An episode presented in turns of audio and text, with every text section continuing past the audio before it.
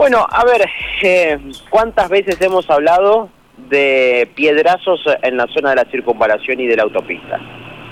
Muchos. Muchas veces. Muchas veces. Muchas veces. A mí me da un miedo terrible cada vez que tengo que ir por ahí.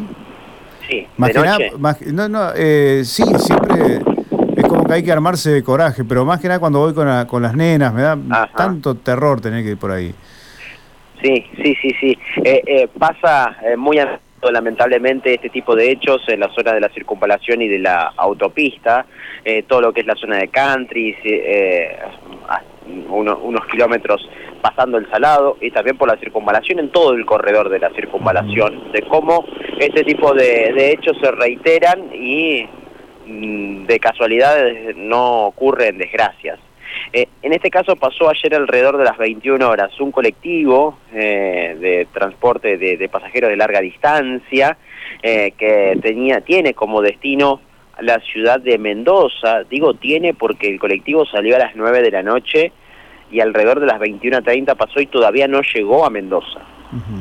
O sea, Mendoza ya tendría que haber llegado al mediodía, tendría que haber llegado a Mendoza, eh, o menos, eh, por el cálculo, cal- 10 de la mañana ya tendría que haber estado, pero no llegó a Mendoza porque le impactaron un par de piedrazos sobre el colectivo, hubo personas heridas que tuvieron que ser trasladadas, una persona eh, se le encontraron astillas de vidrio en uno de sus ojos, eh, y tuvo que ser trasladada al hospital José María Cuyen. Este colectivo volvió a la terminal eh, con todo lo que eso conllevó y eh, es por eso que demoró todo el, el viaje.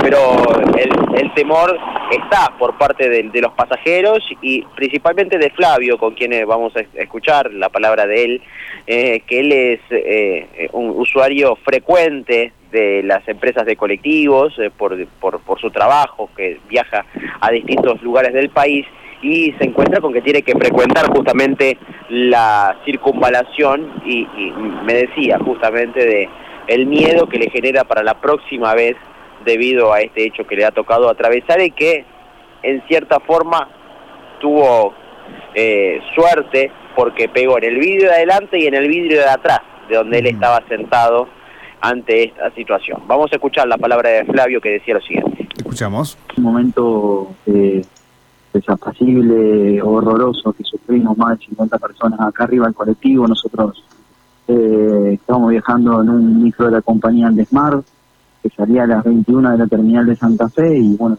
aproximadamente 21 a 30 horas antes de llegar al rulo o la circunvalación por la bajada y muy cercano a la cancha de, de Colón, eh, fuimos atacados por un grupo de, de- de personas que no tenían más de 25 años aproximadamente. Y bueno, con adoquines prácticamente nos tiraban unos- unas piedras gigantescas, bueno, rompieron eh, dos ventanillas de vidrio de nuestro colectivo y atacaron dos micros más que iban, que venían simultáneos eh, de la compañía Flecha U, eran los otros colectivos. Bueno, ocasionaron un, un tremendo disturbio acá en el colectivo, la gente se tiraba al piso eh, para que no, digamos, para que no le salten los vidrios. Bueno, uno de los pasajeros que iba delante mío, que me rompe una ventanilla, lamentablemente le ingresaron esquirlas de vidrio dentro del ojo. O sea, yo vi como eh, lamentablemente esa persona se tuvo que quedar en, en Santa Fe y se la atendía en el hospital Cuyen porque no podía continuar el viaje. Imagínate, tenía pedacitos de vidrio dentro de, del ojo y eh, imagínate el inconveniente. A todo esto venían gente, eh, ge- gente mayor, ancianos, eh, eh, chicas embarazadas, eh, con chicos chicos, o sea, le llegaban a pegar esa piedra, no sé si ustedes la alcanzan a ver en la foto que yo subí, es, un, es un pedazo de, de escombro gigantesco que a una velocidad relativa directamente le llega a pegar a una criatura, no, no la estamos contando, digamos, hoy, eh, lamentablemente es así. Eh, Flavio, bueno, eh, me imagino que ante esto, eh, vos decías, eh, hubo personas que tuvieron que ser trasladadas al hospital Cuyen y por supuesto que, que retrasó el, el viaje. ¿Cuánto tiempo estuvieron varados? No, no. eso fue lo, lo más rápido, porque una vez que atacan el, el micro, los choferes deciden volver a la terminal y nos atacaron del otro lado, porque tuvimos que volver por el mismo lado, por, por así explicarlo. Eh, llegamos a la terminal, los pasajeros que estaban heridos los bajaron y se fueron al hospital. Nosotros no teníamos, en la terminal de Santa Fe nadie nos pudo brindar una solución o de mandarnos a algún galpón en la ciudad de Santa Fe para reparar los vidrios o, hacer un cambio de micro y nos derivaron a la ciudad de Paraná, donde menos posibilidades teníamos de, arreglarlo, nos mandaron a un galpón de, de la empresa Flechabús y los tuvieron desde las nueve, de la, nueve y media de la, de la noche hasta las 5 de la mañana donde nos pudieron solucionar eh, con la, digamos, reparación de los vidrios. O sea, estuvimos a la, a la intemperie en, en la estación terminal de Paraná que no tiene nada abierto, no es como la de Santa Fe que tiene un barcito que uno se puede sentar a tomar un café caliente, y toda la gente muerta de frío abandonada en la terminal de, de Paraná. O sea, pasamos una odisea bastante desapacible. Es tremendo, triste y lamentable que no haya autoridades que tomen cartas en el asunto, sabiendo que es más normal de lo que uno cree.